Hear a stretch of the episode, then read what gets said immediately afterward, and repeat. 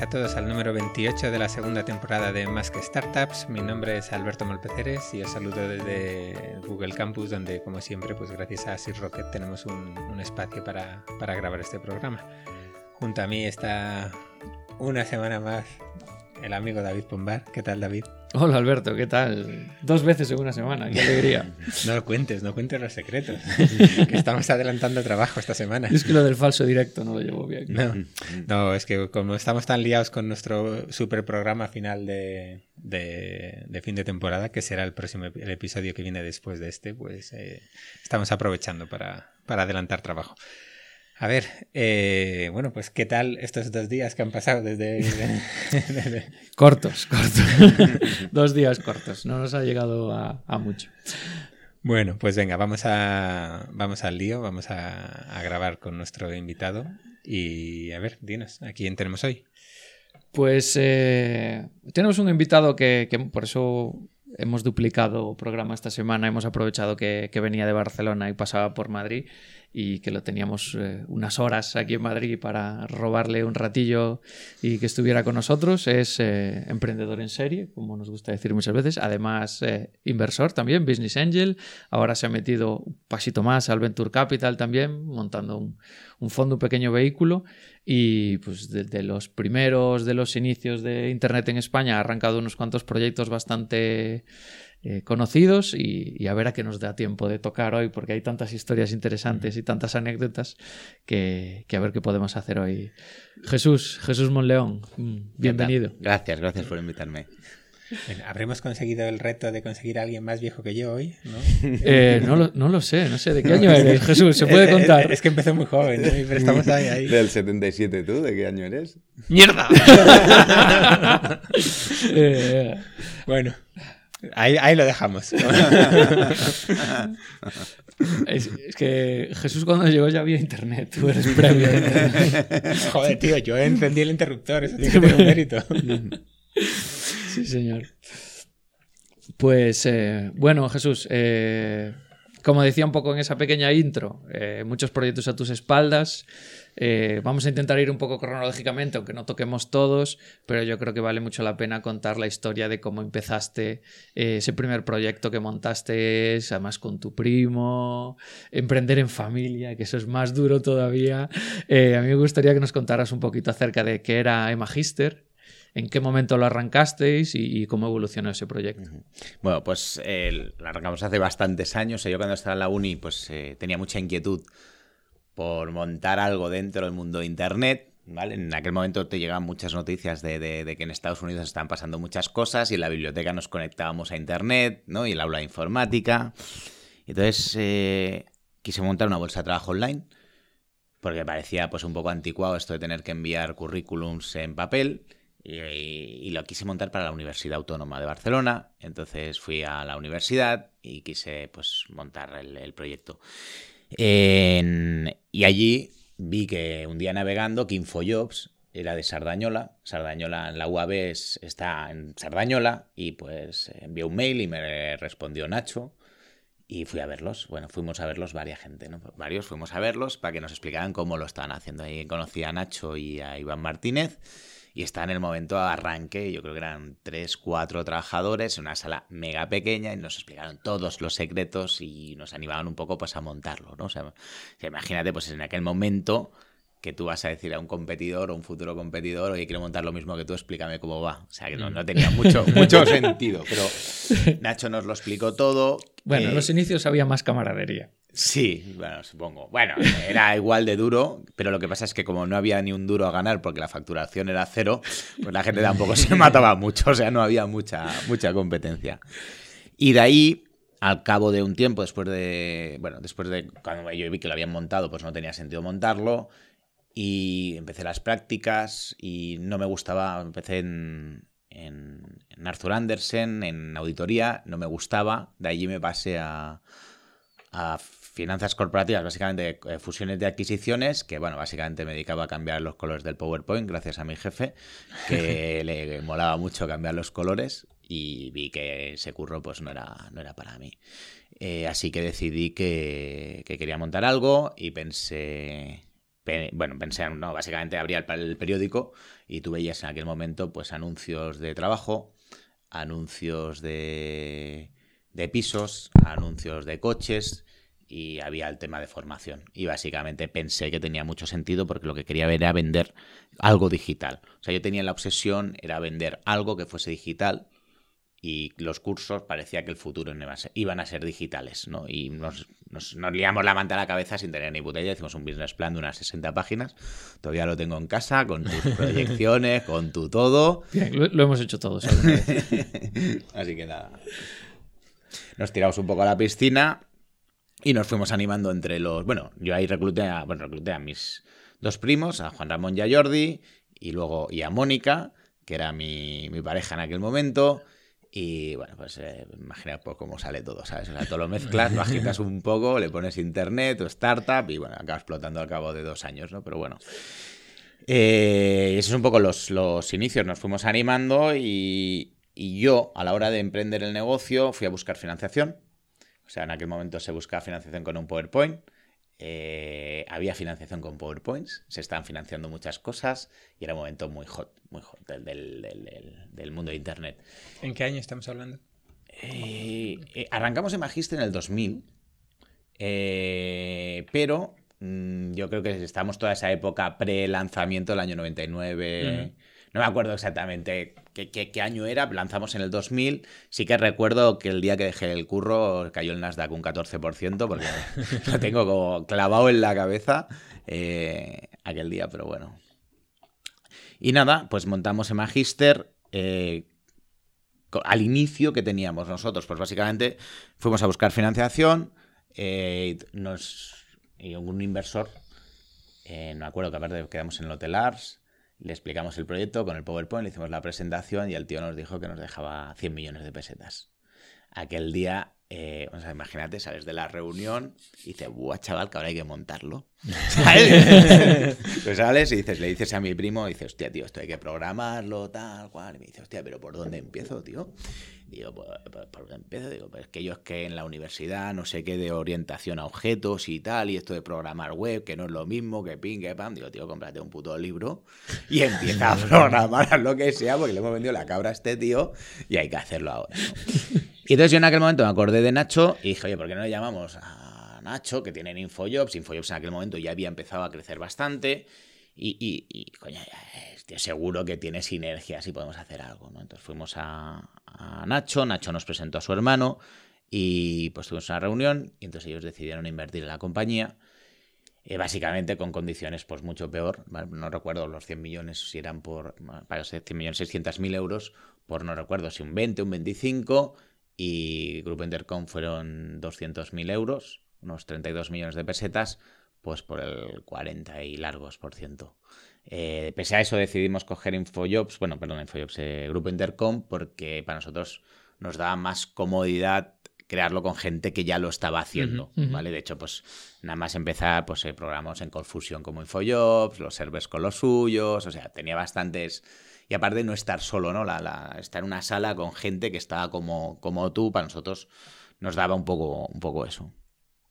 Así que esa es un poco la historia de cómo arrancamos, cómo arrancamos en Magister y porque luego pues el primer día pues nos dimos cuenta de que, de que no habían cursos online que lo que nosotros pensábamos, pues imagínate, ¿no? Esto no sé si habéis visto el libro este de la J curva, ¿no? J curva, ¿no? Mm. Que empiezas el primer día, empiezas, cuando tienes la idea y estás programando, todo es de puta madre, esto va a ser el pelotazo, etcétera, y mm. nada más que sales al mercado, pues te hundes en la miseria, ¿no? O sea, dices, guau, chaval, ¿qué he hecho con mi vida? ¿Sabes? Que no lo he analizado bien, y tú siempre tienes como unas expectativas en tu cabeza que no son reales. Tú te piensas que el mercado es de una forma, y cuando sales es completamente de otra. Vale, pues no existían cursos online, entonces, por lo tanto, pues no podíamos vender cursos online. Y así que, tampoco nos duró dos días, ¿no? El bajón. Dijimos, bueno, tío, pues donde hay cursos online, pues pon cursos offline y ya está, todo por culo, ¿no? Y, entonces, bueno, entonces, ¿qué venderemos? Ya no cobraremos comisión. Digo, bueno, pues, tío, venderemos logos como Infojobs y, andando, ¿no? Y esa es un poco la, la, historia. Luego, lo que nos pasó es que la gente no quería poner los cursos online porque nosotros teníamos el modelo de ser freemium, de ser gratuitos, y la gente no quería, no quería poner los cursos. Entonces, pues nos tocaba, o sea, llamamos a las universidades, a los centros de formación, oye, coloca los cursos, eh, públicalos aquí y nadie subía contenido. Bueno, entonces básicamente, eh, pues contratamos a un amigo y ese amigo picaba ¿no? los cursos a mano y copiando y pegando. Entonces vimos que eso no escalaba y así que montaron lo que llaman el chupacursos, que ahora pues es un crawler. es verdad que en momento le llamamos chupacursos, que lo tirabas contra, contra páginas y robabas el contenido. ¿no? De ahí pues luego han salido varias cosas más. De crawleábamos todo lo que había por internet, ¿no? Luego nos dedicaba a montar proyectos crawleando muchas cosas. Pero bueno, eh, y ese es el, el, origen inicial de, de, Magister. Eh, ¿Qué nos pasó? Pues básicamente que, no, no vendíamos un chavo, ¿vale? O sea, no, la gente pues tenía un problema, era encontrar cursos, nosotros se los solucionábamos, teníamos tráfico, porque Infojobs teníamos un acuerdo, yo creo que sí hicimos una cosa muy buena, que fue darle un 10% de nuestras acciones y no se lo dimos a Infojobs, se lo dimos a los empleados de Infojobs o sea, el top management de Infojobs, para que nos ayudaran. De hecho, el top management de Infojobs tenía más acciones de Infojobs, hay de Magister que de Infojobs. Eso nos ayudaba bastante a cerrar cualquier acuerdo, porque Infojobs era bastante grande. Yo creo que esa fue una buena decisión. Seguramente la mala decisión fue.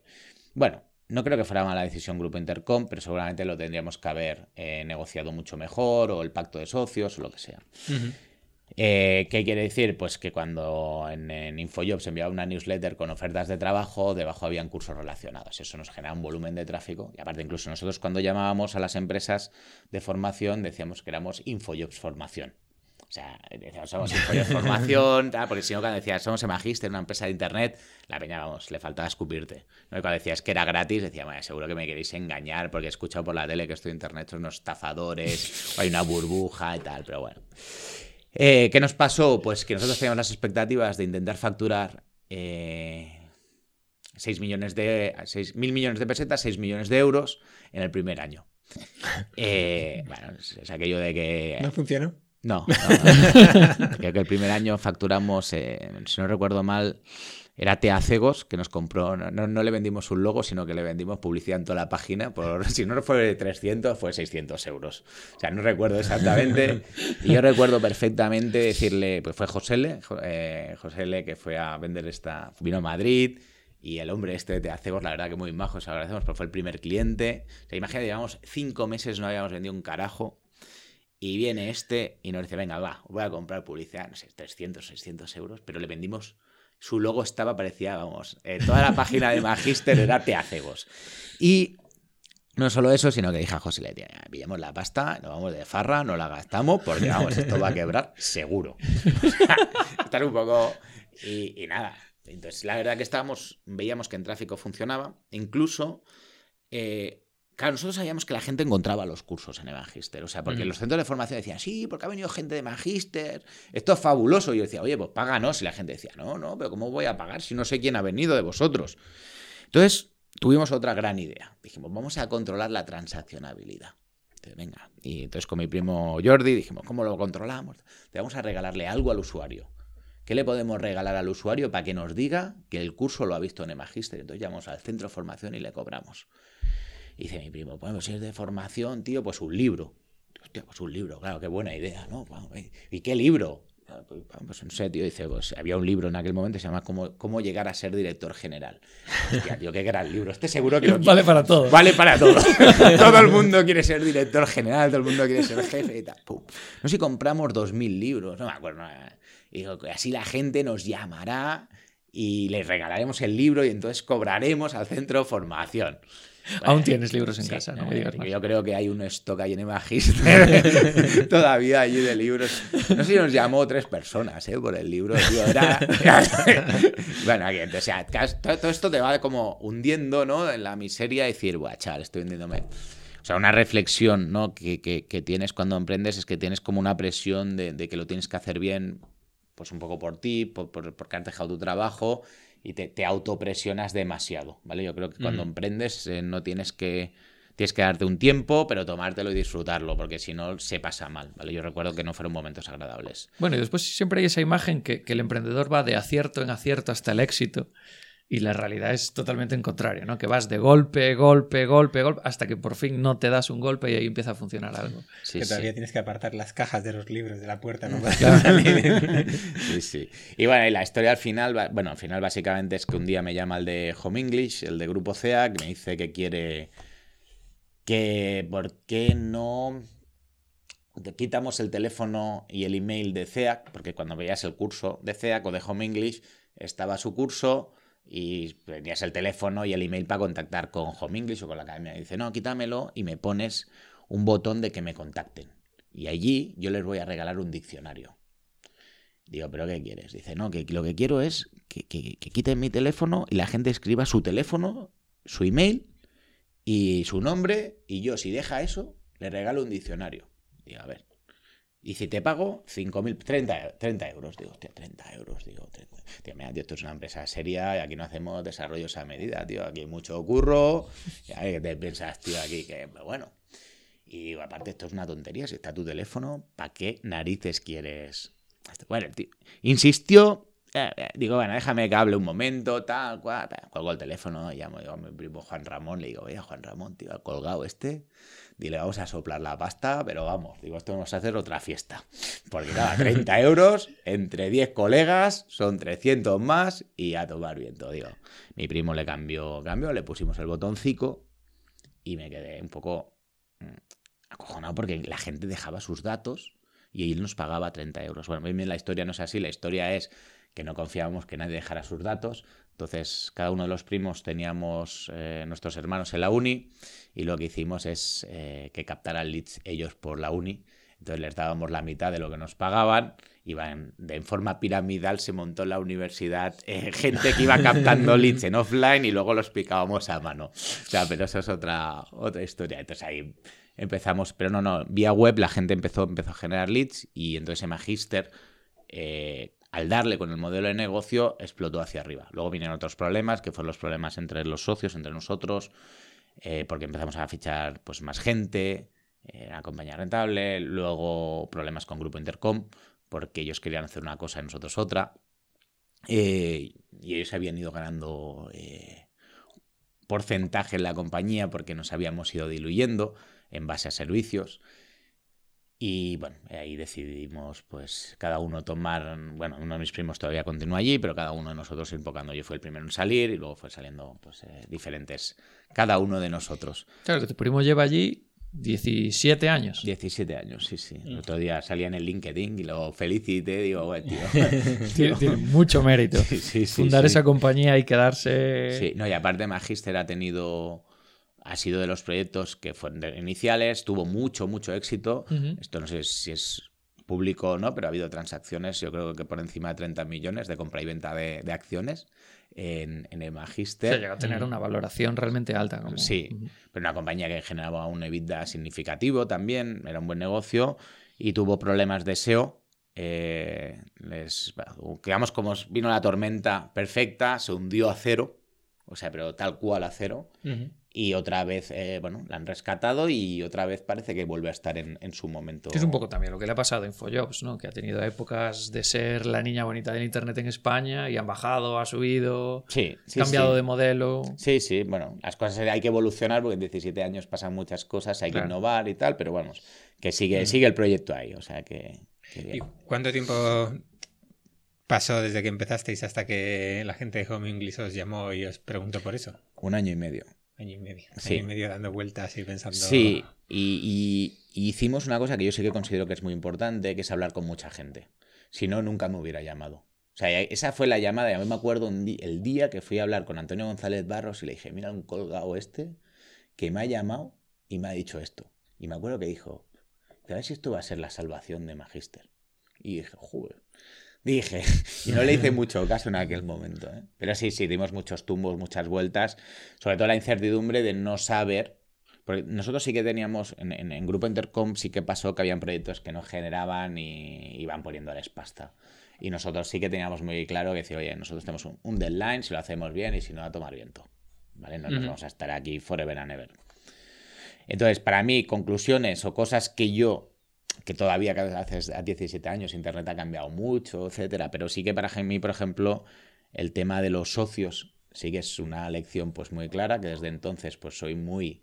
eh, no me gusta tener socios, en este caso fue Grupo Intercom, que me tome equity a cambio de servicios, ¿vale? O sea, lo, lo- la otra cosa es leerme los pactos de socios, en aquel momento no me leí nada, lo firmamos alegremente, porque en principio todos éramos amigos, pero aquí no hay ningún amigo. O sea, aquí mm, el papel es lo que hay que firmar y, y nadie es amigo de nadie y Internet parece muy guay, todos son muy simpáticos por Twitter, pero vamos, esto es el, el mundo real y el mundo real te la clavan cuando pueden. O sea, vamos, no, cuando no todo el mundo, pero hay que ir con cuidado. Y dos, pensar como emprendedor, que eres emprendedor y estás en el proyecto, la empresa es tuya. No, la empresa es de unos socios, que tú eres parte de esa empresa y los socios pueden decidir. O sea, y esto también me pasa muchas veces cuando inviertes, que los emprendedores muchas veces se piensan que a mí me pasó que la empresa era mía, por lo tanto hacía lo que me daba la gana y me daba igual lo que pusiera en el pacto de socios, ¿no? Luego cuando te lo lees y vas al abogado, dice, no, no, esto es lo que hay, ¿no? Entonces, luego también otra cosa que, que, mira, una conclusión que esta siempre pasa en cualquier otra startup donde estoy, es que salir en prensa hace mucho daño, porque sale uno de los cofundadores, ¿vale? Y no salen los tres. El primer día hace ilusión, porque sale uno de, de- uno de ellos. El segundo día, la otra persona ya no le hace tanta gracia, ¿no? Los otros cofundadores. Y la décima vez dice, oye, ¿por qué siempre sale este? Y yo nunca salgo. Porque a veces habla en yo, o sea, en primera persona y nunca en plural. ¿no? Son las típicas cosas que esto yo lo he visto, lo vi en, viví en Magister, pero lo he vivido en muchas otras startups. Son cosas que se comentan entre los co-founders y tal, pero son las típicas cosillas que van generando.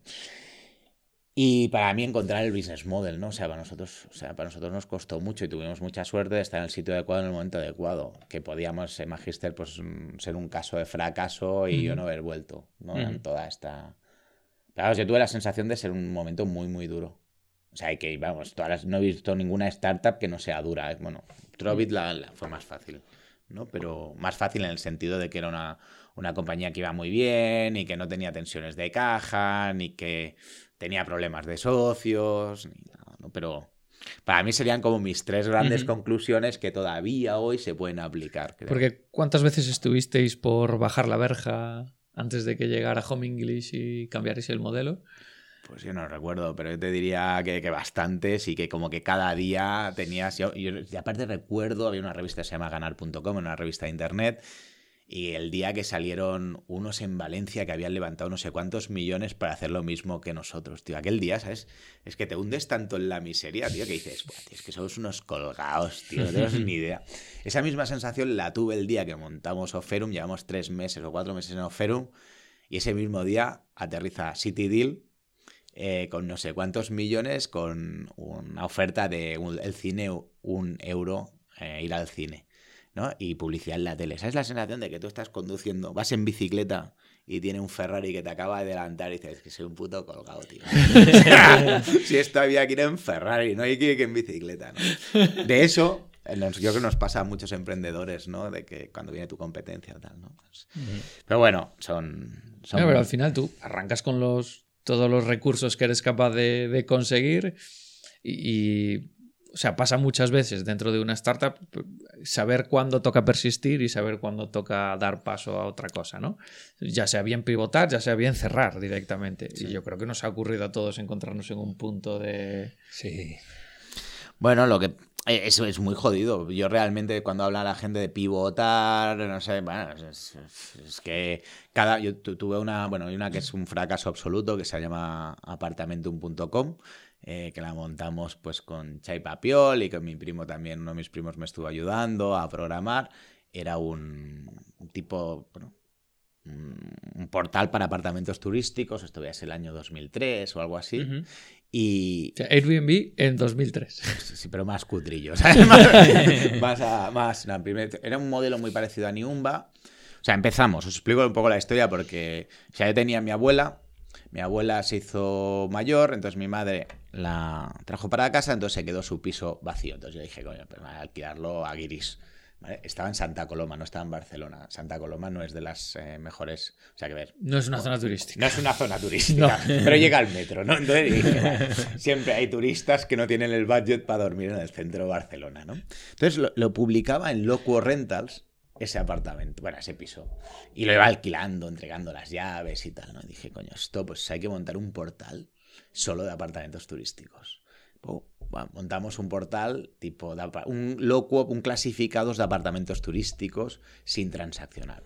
Y empezamos a generar tráfico. Y la gente de los apartamentos, y leads, ¿vale? Modelo, modelo de Magister. Y venga leads a los apartamentos turísticos, ¿no?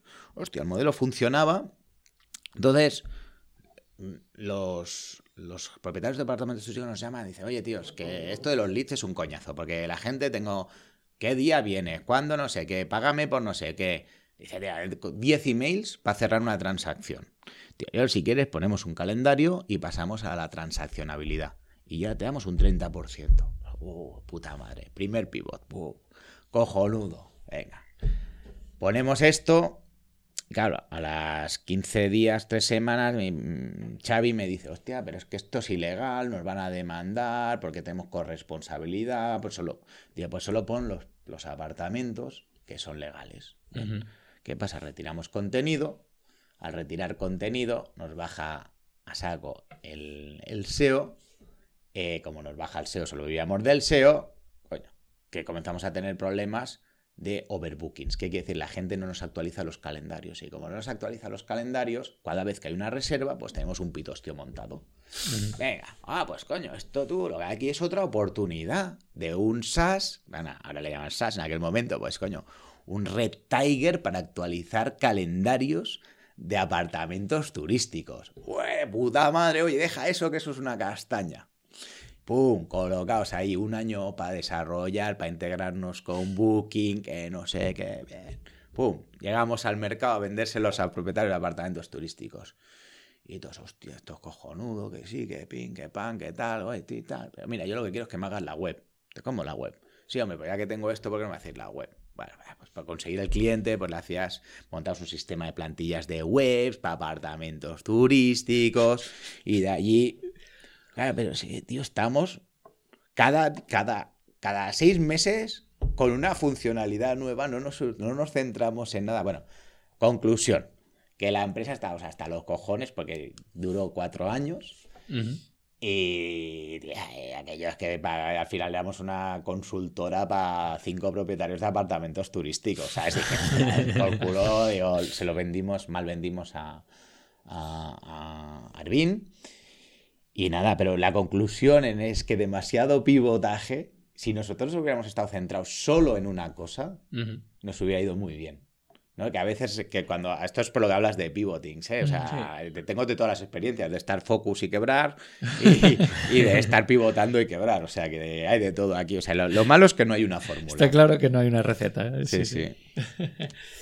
Vale, entonces eh, estuviste esa temporada en, en, el Magister y ahí pegaste un giro en tu carrera eh, un poco peculiar, pasándote al mundo del Venture Capital con, con Caixa Capital Rigs.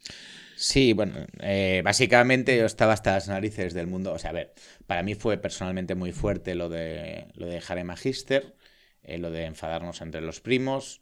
Eh, y enfadarme con Grupo Intercom. Eh, con Grupo Intercom tuve una discusión bastante importante, sobre todo por el tema de acciones. Eh, las palabras se las lleva el viento y todo lo que no esté firmado, pues no está firmado. Y, a mí me sentó, pues como, tuve una sensación como de, de, haberle montado la empresa a un tercero. ¿Vale? Y aparte, pues todo el tema personal. Y luego vi que esto de Internet, que era una castaña, que aquí no ganaba dinero ni Cristo. Que el que ganaba dinero era el inversor y que encima tenía que hacer lo que él quisiera y como él quisiera. Y encima me tenía que pelear con todo Cristo, dije nada. Así que pensé que lo mejor era volver al mundo normal y arrancar, bueno, empezar en, capital riesgo. Empezamos con capital riesgo grande, ¿vale? O sea, no, era, era, fueron operaciones de más de 100 millones de euros Así que nada, que, que, me volví. Y de ahí tuve la casualidad de que la Caixa cambió el modelo. Bueno, el presidente nuevo de la Caixa decidió montar capital riesgo para emprendedores y pues justamente estaba en el sitio yo por allí prulando. Oye, ¿tú no habías montado algo? Pues sí, pues vente, vale. Básicamente, ¿eh? o sea, como Eso de la internet. Eso de la internet. Sí, no, bueno, piensa que dentro de... Esto era eh, Caixa Holding, Caixa Holding, yo no sé los actores, hasta Telefónica, Repsol, Gas Natural, BPI, que es el banco portugués, eh, y nosotros, Capital Riesgo, que gestionamos 200 millones o 300 millones, éramos los pequeños. eh, y encima el presidente dice que quiere montar una cosa de 10 millones de euros.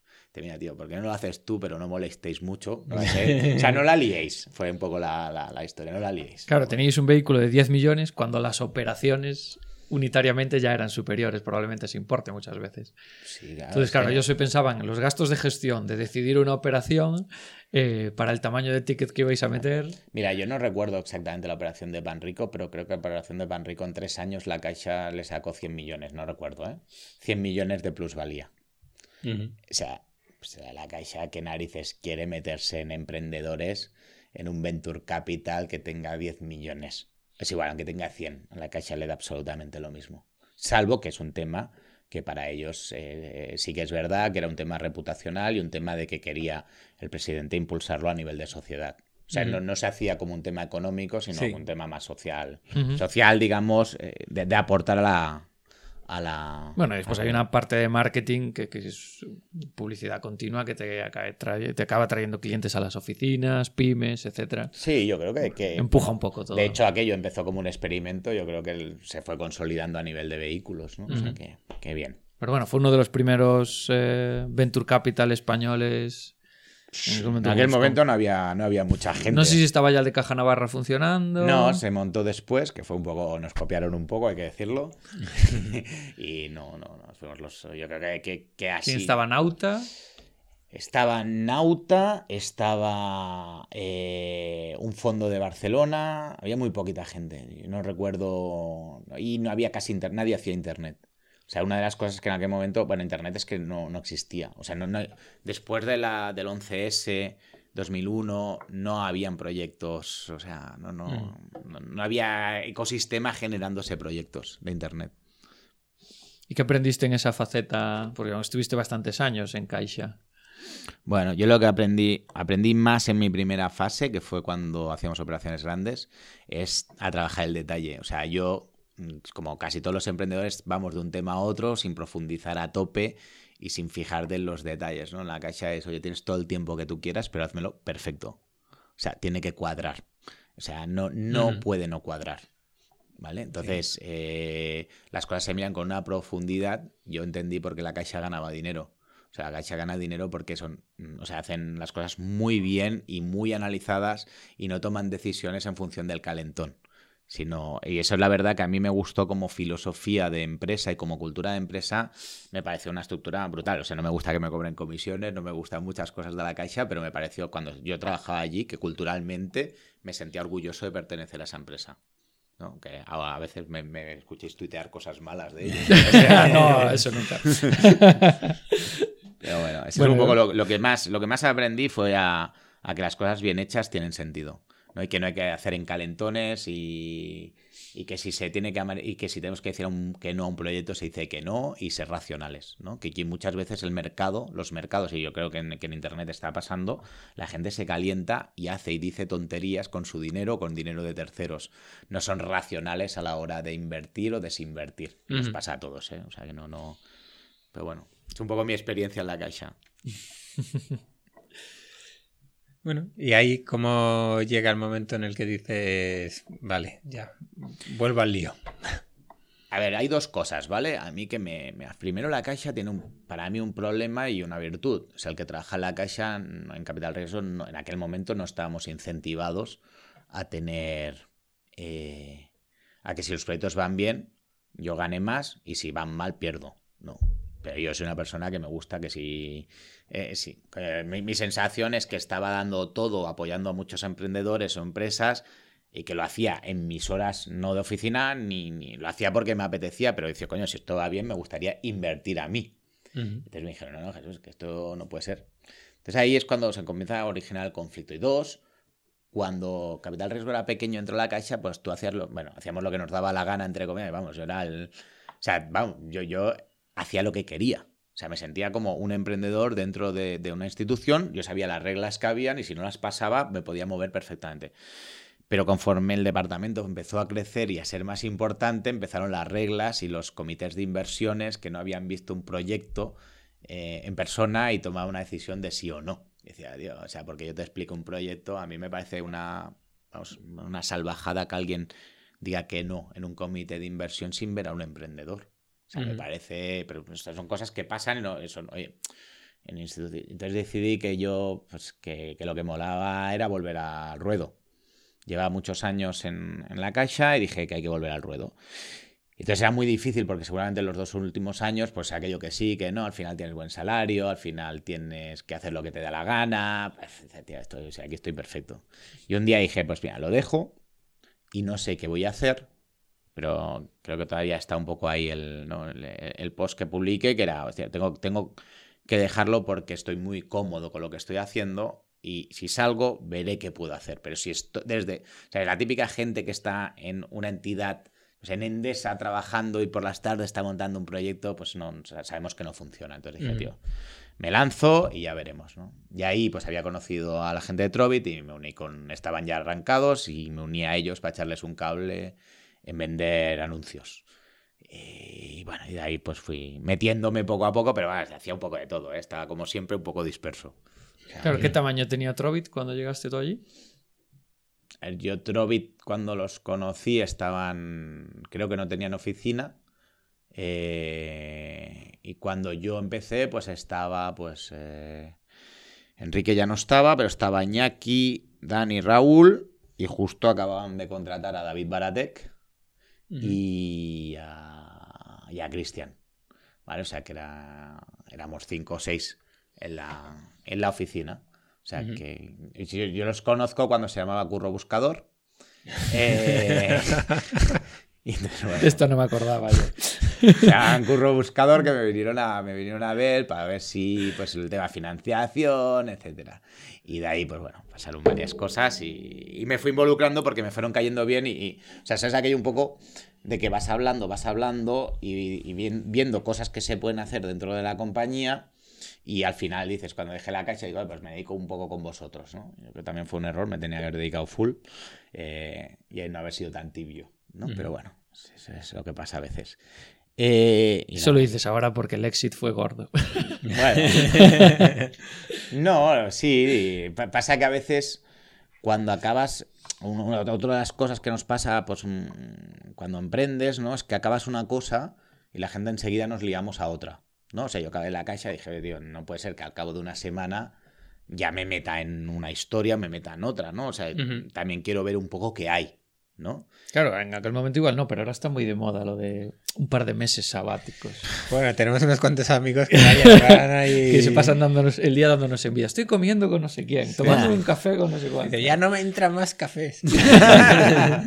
bueno, pues sí, no, pero en aquel momento también me apetecía ver varias cosas a la vez no sé, o sea, estaba viendo qué hacía, ¿no? O sea, qué hacía, qué, hacía con un poco con mi vida, o si que emprendía yo, me unía a algo, y bueno, fue una relación muy natural, ¿vale? Pues me dedicaba un día a la semana, pues de un día pasó a dos, de dos a tres, y bueno, y aparte como había total flexibilidad, pues montamos It Rocket, no sé, bien, bien, una buena relación, digámoslo así.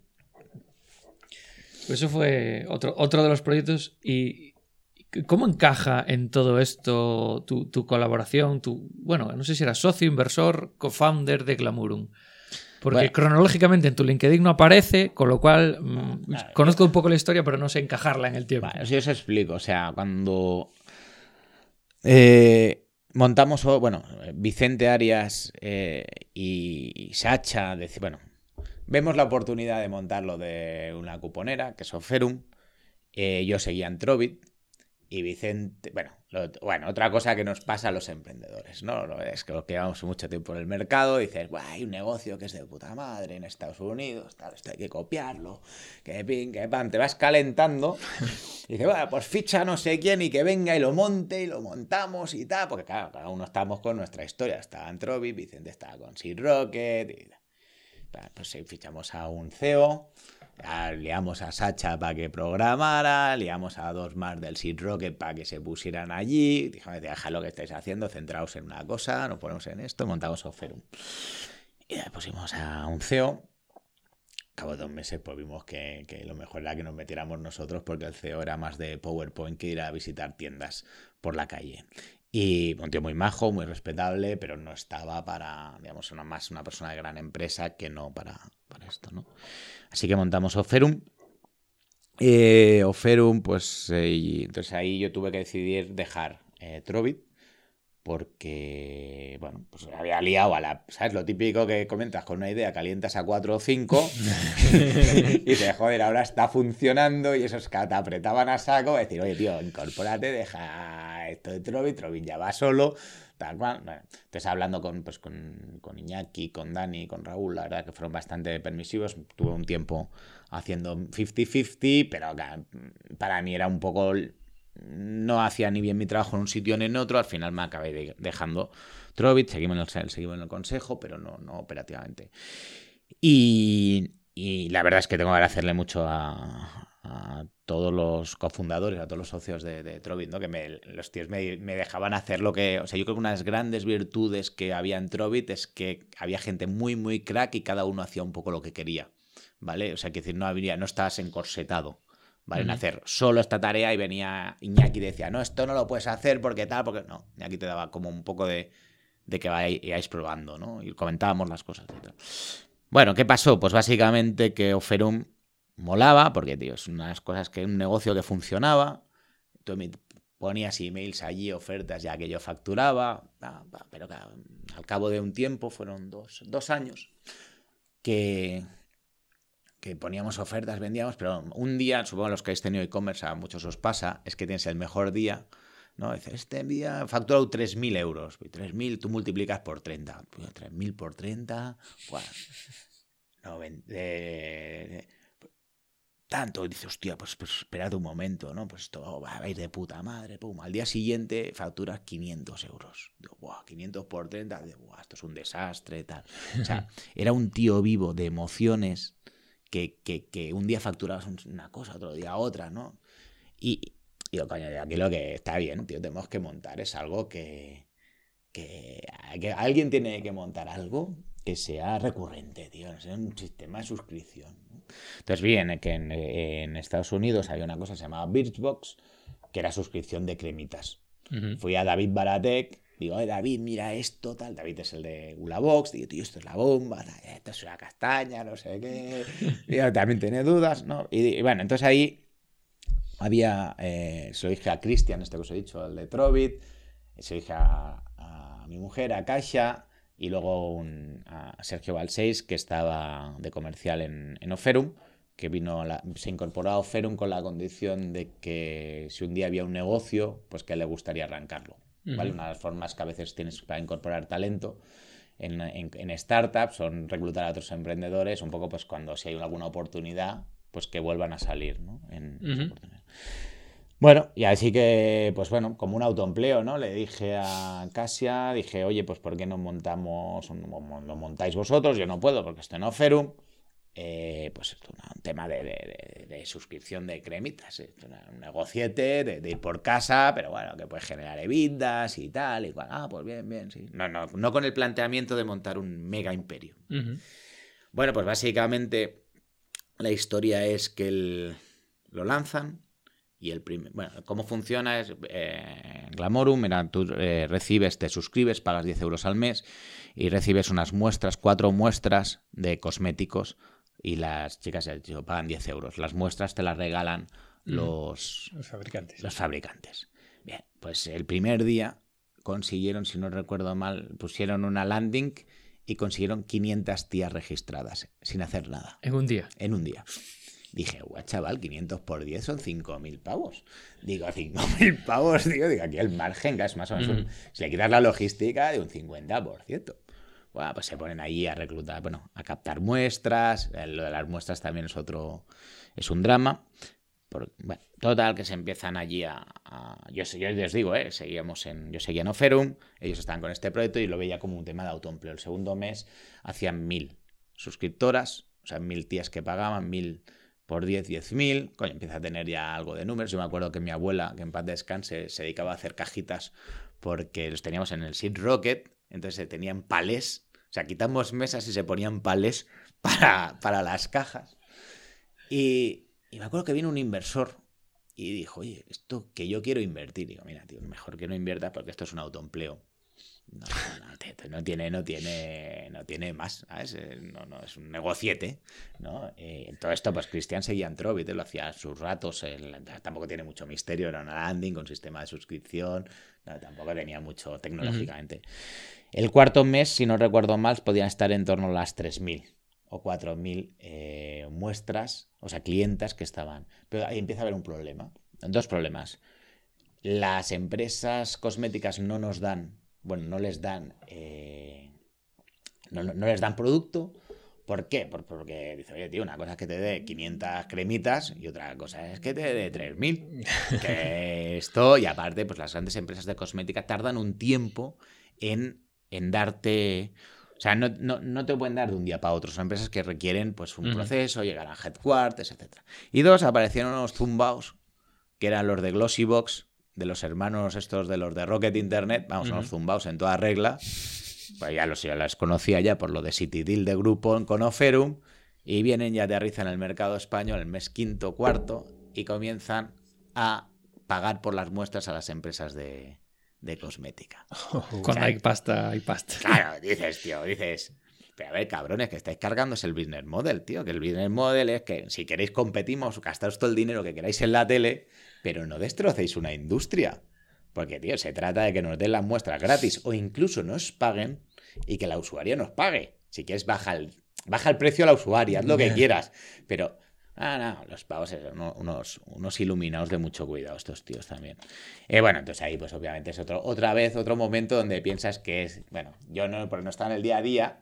También es verdad que una cosa es ser emprendedor y otra cosa es ser, entre comillas, inversor o estar más, no en ese caso yo estaba más como inversor, más como pareja de caixa, obviamente mm, escuchaba todos sus problemas cada noche, y, pero obviamente pues no, no, es la misma intensidad, ¿no? Pero ellos tenían la sensación de decir que estoy haciendo con mi vida, he dejado mis trabajos para montar esto, para que venga un zumbao, o sea, otra vez la sensación de la competencia loca que te está arrasando.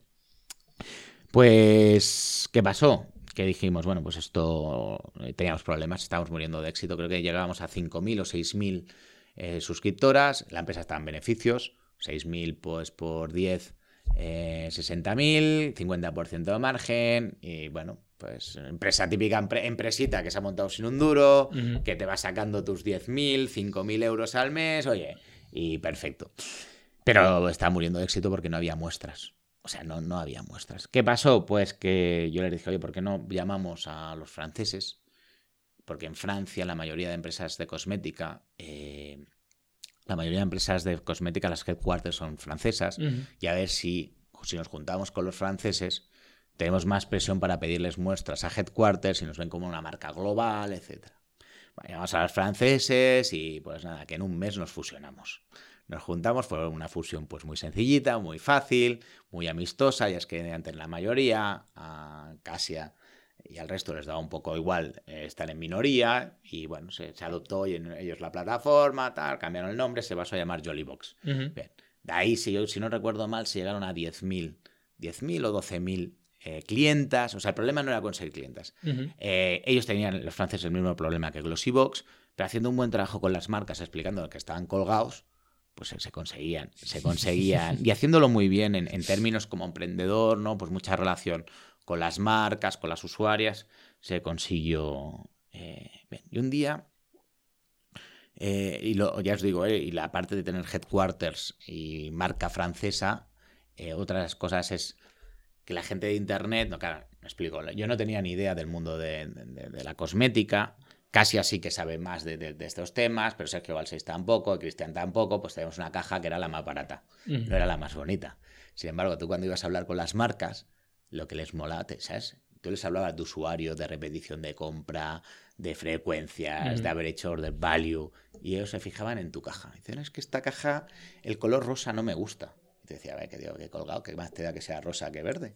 Si aquí lo que mola es que yo te traigo ventas. O sea, al cambiar la caja y al cambiar toda la estética a ser francesa, con marca francesa, como ser multinacional, tuvimos mucho apoyo de las, de las marcas españolas también. O sea, era como decir, hostia, esta gente son guays. Bien, siguiente paso, pues que al cabo de un año o seis meses eh, viene Birchbox, Birchbox es la empresa americana y compra, nos compra. Eh, compra, pero nos da cromos, nos da acciones de la, de la empresa de Beachbody. Beachbody en aquel momento tendría pues 800, no sé, facturaba en torno a los 100 millones o 150 millones y nos da, y nos da acciones.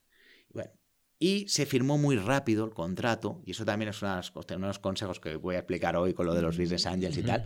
Y hay que leerse los contratos, aunque te compre un americano y lo que tú quieras, ¿sabes? Porque esta gente no, no, no son de fiar. Es que no son de fiar.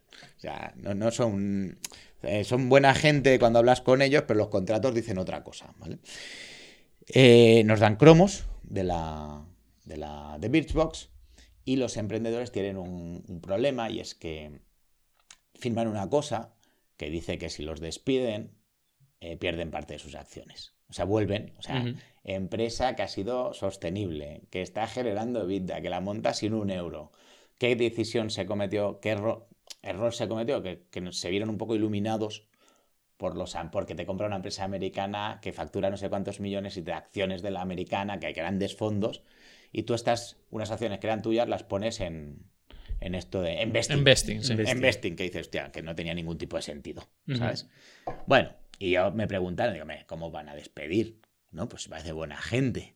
Y ¿qué, sentido tiene que compren a Francia y a España y os despidan a los emprendedores? Aparte, existía muy buena relación con las emprendedoras, ¿eh? con las de Beachbox. Compran esto porque ya llevaban un cierto tiempo hablando cada dos meses. O sea, desde que se monta Glamorum se va hablando con Bridgebox y con los franceses paulatinamente, ¿vale? Para ver, oye, cómo están haciendo, cómo va, qué, qué, cosas se pueden cambiar. O sea, hay una relación personal. Digo, oye, no va a pasar esto.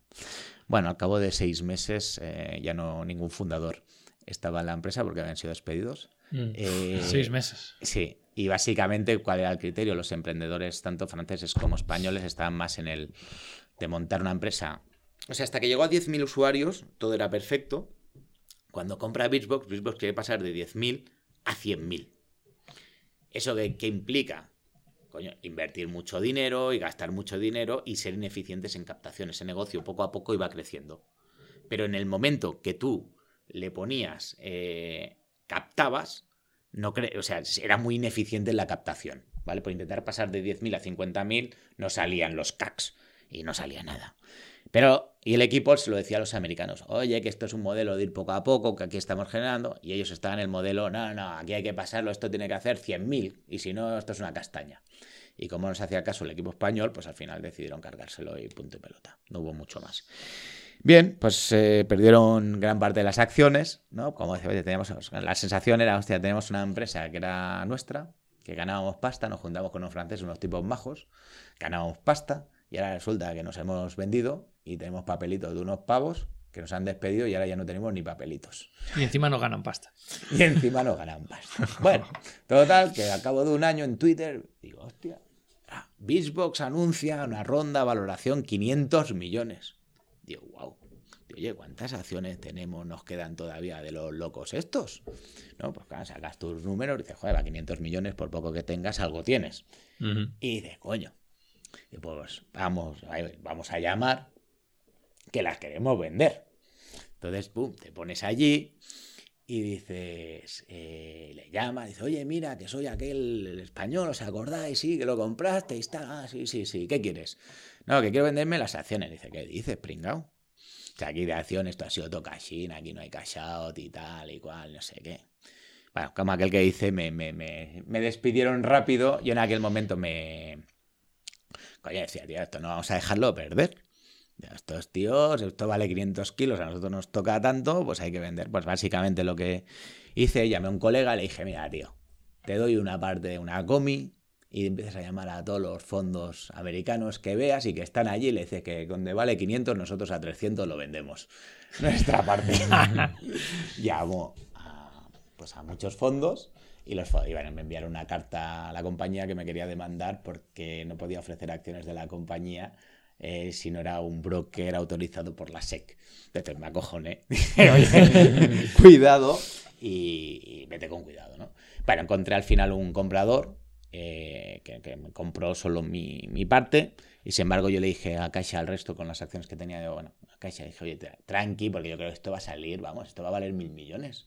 o sea, Tú imagínate qué irracional tiene que ser una persona para pensar que puede valer O sea, cuando tú has multiplicado por, yo sé, por 500, ¿para qué quieres multiplicar por 1000? o sea, un poco la avaricia rompe La avaricia, el sí, sí. Pero bueno, yeah, quédate aquí. Bueno, pues creo que fue la semana pasada, ¿no? Que anunciaron que la compañía había sido vendida por un total de 15 millones de valoración. 15 millones. 15 millones, sí, sí, recibieron, me parece que el otro día me, me- me- recibieron una cartita diciendo que ya no tenemos acciones. Eh, bueno, y fue todo un drama el tema de, de poder vender las acciones, o sea, y, y ahí te das cuenta que no hay que firmar nunca nada sin leérselo bien, y menos a unos americanos, con todo el cariño, porque las leyes españolas defienden bastante bien a un accionista español. Eh, sin embargo, un accionista en Estados Unidos, depende cómo esté redactado los contratos, es que no vales nada. O sea, Mm. no, no, ni, ni. Claro, a mí yo decía, ¿cómo puede ser que han hecho una ronda de 500 millones? Y lo veo por el Twitter. Y no, ni me han enviado, yo qué sé, un email, ¿no? Para decírmelo. Sí. o yo qué sé, una carta. O... Una caja de cerveza. Sí, yo qué sé, algo. Pero bueno, no sé, un poco trato bastante malo al accionista, tío. O sea que, pero bueno. Es un poco la historia de, de Glamour, un poco larga, pero tuvo sus altibajos. no, está, no está nada mal. Eh, contabas un poquito con el caso de Glamurum que vosotros habéis arrancado Oferum, que, que fue tu último proyecto hasta hace poco.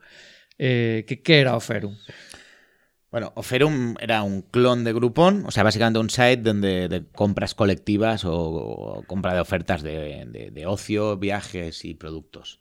Eh, básicamente lo montamos porque nos pareció un buen negocio. Lo vimos en Estados Unidos y lo, lo intentamos un poco clonar. En aquel momento solo existía en España Let's Bonus y Let's Bonus en aquel momento, pues para los que se acuerden, pues franquiciaba ciudades. O sea, que- o sea, no, Ujú. nosotros los vimos como un poco outsiders del mundo de Internet y dijimos, bueno, y si no, pues oye, está la gente de Let's Bonus que hace buen trabajo, pero podemos competir con ellos. Eh, y en Oferum hicimos la misma técnica que hice en Magister, es llegar a un acuerdo con alguien para que nos, nos diera un volumen rápido. En aquel momento llegamos a un acuerdo con, con Bybip y montamos la marca blanca de, de Bybip de ofertas de ocio. Aquello nos generó, y aquí tengo que agradecerle mucho a Gustavo, hacer aquel acuerdo nos costó mucho, mucho. Pero básicamente... Gustavo es un duro negociador, ¿eh? Sí, no, no, no, fue, fue duro y la verdad es que, pero nos ayudó mucho y cerramos una marca blanca con ellos. Entonces teníamos Oferum, que no teníamos, éramos pues startupilla, ¿no? Pues con nuestros usuarios, pues imaginaos, pues todo lo que conlleva y cerramos un acuerdo de marca blanca. En, la- en salió una pestañita y salían ofertas de ocio. Pues aquello yo creo que llegó a facturar 200.000 euros al mes. O sea, eh, facturaba más la marca blanca de Bybip que, que, el, puto- eh, que, el, que el propio Ferum. Pero a nosotros nos iba genial porque la verdad es que nos daba volumen, los centros de formación no sabían de dónde venía. Y en aquel momento, pues que entró al cabo del tiempo City Deal, eh, bueno, que ahora es Groupon, y luego lanzó Grupalia y Let's Bonus levantó no sé cuántos millones de euros. Coño, a nosotros nos dio el, el empujón rápido de. De, cómo arrancarlo, ¿no?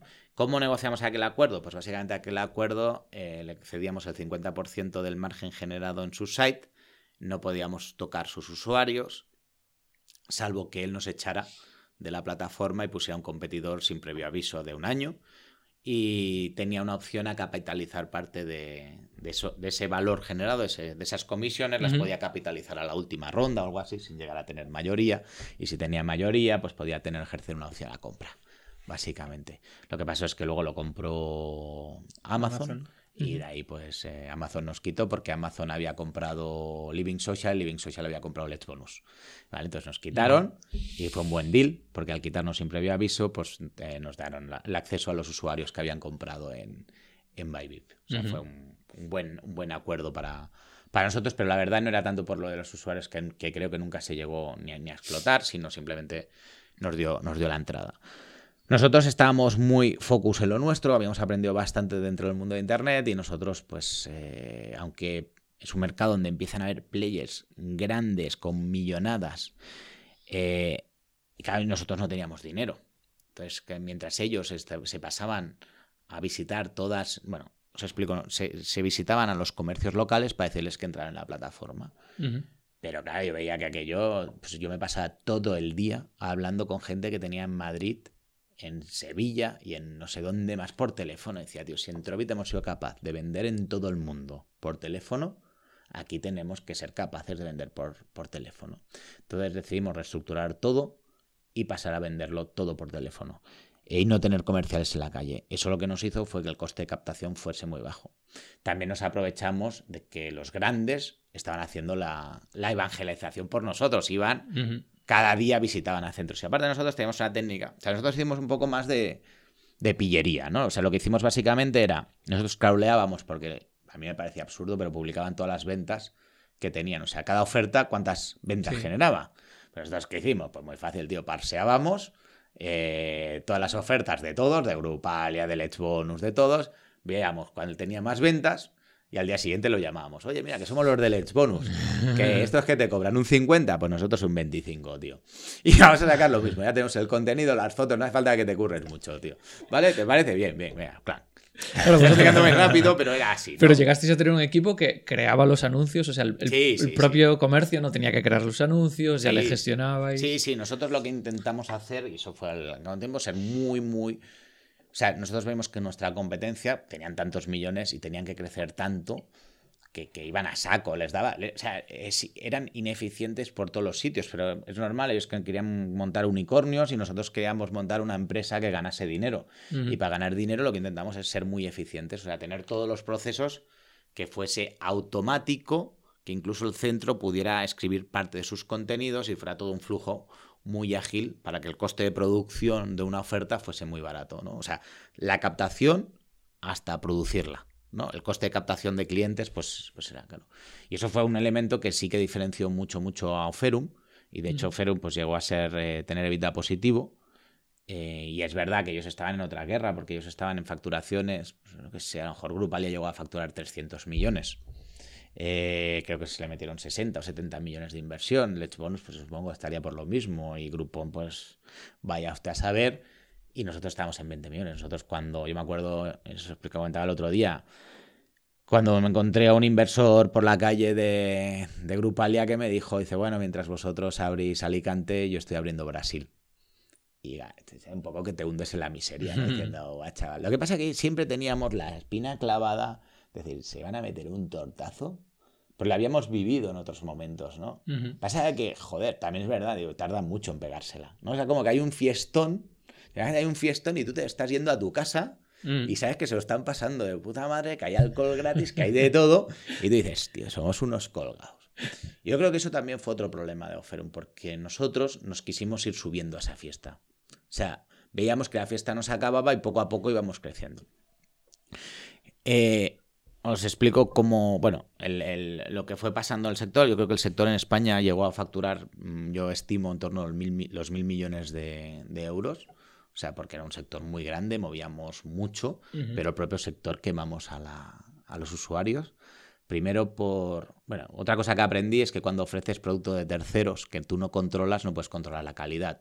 O sea, cuando la gente de Tripad, bueno, de, restaurantes te envía, un site de restaurantes te envía un restaurante, tú no puedes controlar la calidad de un camarero. ¿Vale? Sí, entonces la gente te lo, te lo achaca a ti.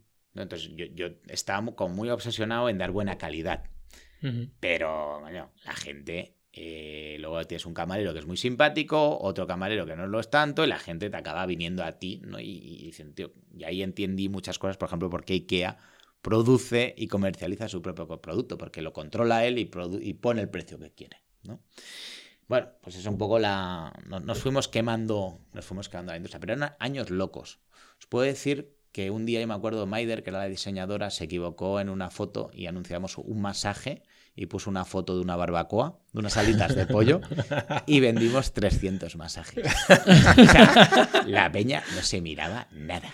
Es que hubo una época en la que todo el mundo estaba suscrito a todas las cuponeras y había gente que era, eh, voy a cenar fuera, voy a abrir el email a ver qué oferta hay. Eh, tengo que ir al fisio voy a abrir el email a ver qué oferta hay. Y la gente saltaba de cupón en cupón. La gente no sabía, yo, estaba siempre al, lado de atención al cliente y no sabían si había, que te llamaba gente y no sabía, le decía la oferta y es que, señora, no hemos comprado, o sea, no hemos sacado esta oferta.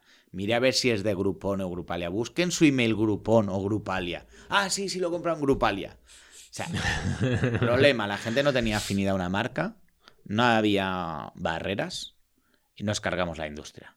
¿Por qué nos cargamos la industria? Porque en lugar de publicar dos ofertas, empezamos a publicar 10, de 10 a 20, de 20 a 30, y cuando tú publicas tantas, no hay tanta oferta que sacar, estás quemando la repetición de la novedad y de la frescura. Mm. Tú cada vez que sacabas una cosa nueva, vendía. Pero una vez tú has sacado 10 masajes balineses, pues ya está, no hay más, no hay más tutía. Aparte de quemar al usuario en, en número de anuncios y por lo tanto quitarle frescura uh, al descubrimiento de ofertas, enviamos no sé cuántos emails. Y luego otra gran cagada fue que eso fue un dopaje, fue el tema de productos. O sea, el modelo inicial empieza con vender ofertas de ocio y tiene sentido. Cogemos todos y un día lanzamos colchones. Yo no. Sea, pero empieza Grupalia o Grupón o no sé quién o Let's Bonus. Y me acuerdo que Luis Martín que dijo, esto es la perversión del modelo, Jesús. ¿Qué ver perversión? Bueno, yo también al principio también decía, sí, sí, sí, la perversión, la perversión. Y claro, y un día digo, oye, pon, claro, veía lo que vendían en colchones. Y dice, oye, pues ponle un colchón, tío. Claro, cuando tú te. Un colchón te genera 30.000 euros de facturación con un 30% de margen en un día, dile, oye, el día siguiente dice, ponle más colchones. Venga, y oye, que, también vendemos jamones, pues jamones, venga, lo que sea. Y entonces vas construyendo la parte de producto. Y la parte de producto ninguno estábamos preparados. Entonces pervertimos el modelo poniendo cosas que no tocaban. De hecho, la, cuando empieza la bajada fuerte de las cuponeras, es porque eh, los productos que se están vendiendo son productos de calidad muy baja, porque eran productos, digamos, del, teletienda, pero aparte el servicio que era la entrega en tardabas 15 días en entregar. En ese momento empieza a aparecer Amazon, eh, AliExpress y, y, toda empezamos a caer porque los márgenes que estamos aplicando son muy altos. O sea, estamos hablando de márgenes de 30, 40, 50% en productos y auténticamente barbaridades en ventas. O sea, entonces, ¿qué nos pasa a todos? Que inflamos mucho la facturación y todos, el gran, el gran engaño que tuvimos es que nos creíamos que el coste de adquisición, que esto un poco yo lo que le discutía a Luis, digo, mira, el coste de adquisición de captar un usuario me vale 5. Si yo le vendo producto, le vendo viajes y le vendo ocio, voy a recuperar antes la inversión. De hecho, soy un multi de esto. Yo creo que un poco lo que nos mató a todos eh, es meternos en cosas que no tocaban. Y, de hecho, para que veáis un poco la, cómo ha acabado este sector o esta industria, es Groupon, continúa ahí y yo creo que le va bastante bien y seguramente está generando dinero. Y unos chicos en el País Vasco, que se llaman Colectivia, que fue fiel al modelo, pues se llaman, bueno, la empresa se llama Colectivia, una empresa que nunca ha, ha recibido financiación de nadie, eh, que son, son rentables, bien rentables, están centrados en un área geográfica pues, muy concreta, que es el norte de España, y solo hacen ocio. Y no hacen, no se metieron en productos. Yo me acuerdo que hablaba con ellos y decía, tío, José, ¿por qué no hacéis producto? De no, porque es un rollo, porque la calidad, porque tal. Y ellos con menos margen que nadie. O sea, entonces al final la conclusión del modelo es, bueno, el líder mundial ha funcionado y el local que nunca se desfocalizó ni hizo otra cosa que no tenía que haber hecho. Eso para mí es la conclusión de, esta industria. Y la industria creo que sigue siendo buena. A lo mejor el tamaño de mercado son solo 200 millones ahora, pero esos 200 millones se los reparten dos players. Es un poco mis experiencias en, en Oferum. Eh, pues, está todo el tema de la fusión cuando nos fusionamos con Grupalia o la adquisición de Planeo, etcétera, que eso también fue fue un poco divertido. Bueno, y ahora, después de tanto eso, te dedicas básicamente a, ir invirtiendo, primero como Business Angel, ahora como decía antes David, con Sea Rocket for Founders.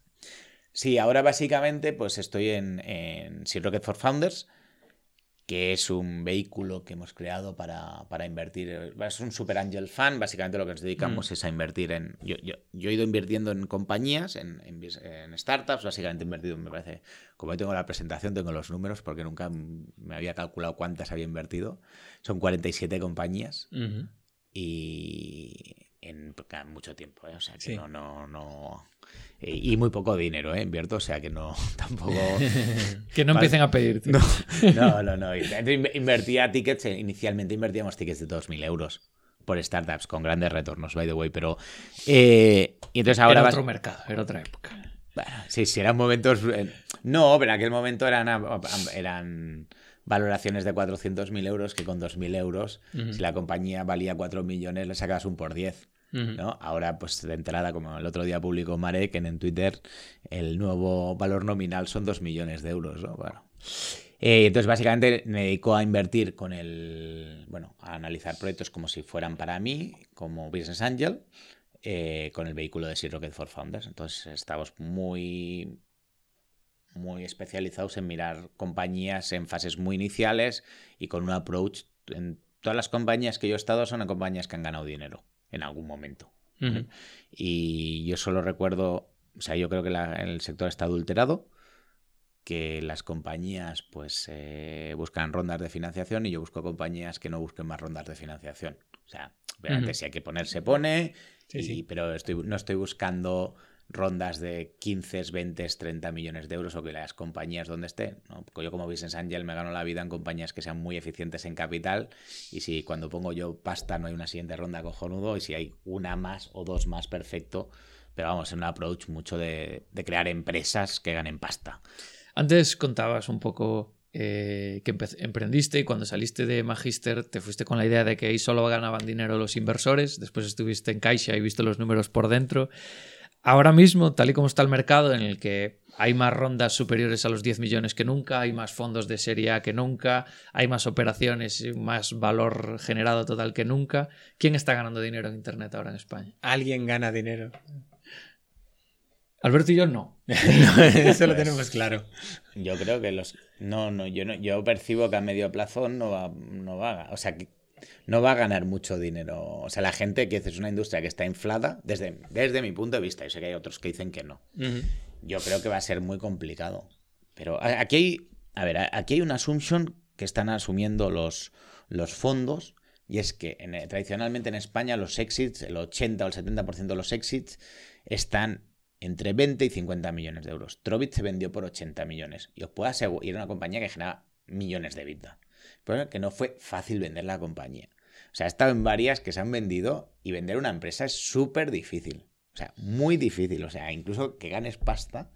Te- Entonces, los fondos están asumiendo que va a haber ventas de más de 400 millones de euros. Es su hipótesis, o más de 200 millones de euros. Mi hipótesis es que yo quiero vender compañías por 20 millones de euros. Y si no las vendo, pues mejor porque es que me dan dividendos. O sea, soy un tío feliz cuando me dan dividendos. O sea, no, no estoy. Entonces, no lo sé, me da la sensación de que los que ganan. ¿Sabes quién gana pasta, tío? Aquí, los abogados, tío.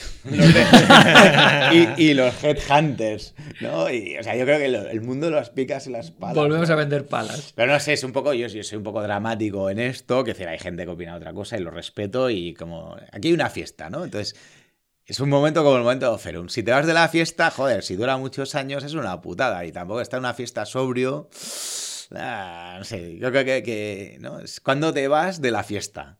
¿no? Ujú. Es un poco la, la de esto, pero bueno. Pero, es un pero tú crees que lo que ocurre ahora en el ecosistema en España es eh, ciclo económico, puede ser más o menos burbuja, pero que ahora sube y en algún momento se va a estancar y va a bajar, o que es un crecimiento real, porque eh, aquí en Madrid el ecosistema está creciendo, pero tú que vives en Barcelona, el ecosistema en Barcelona está creciendo a una velocidad bestial. Hay gente de todo el mundo yéndose a Barcelona a montar proyectos.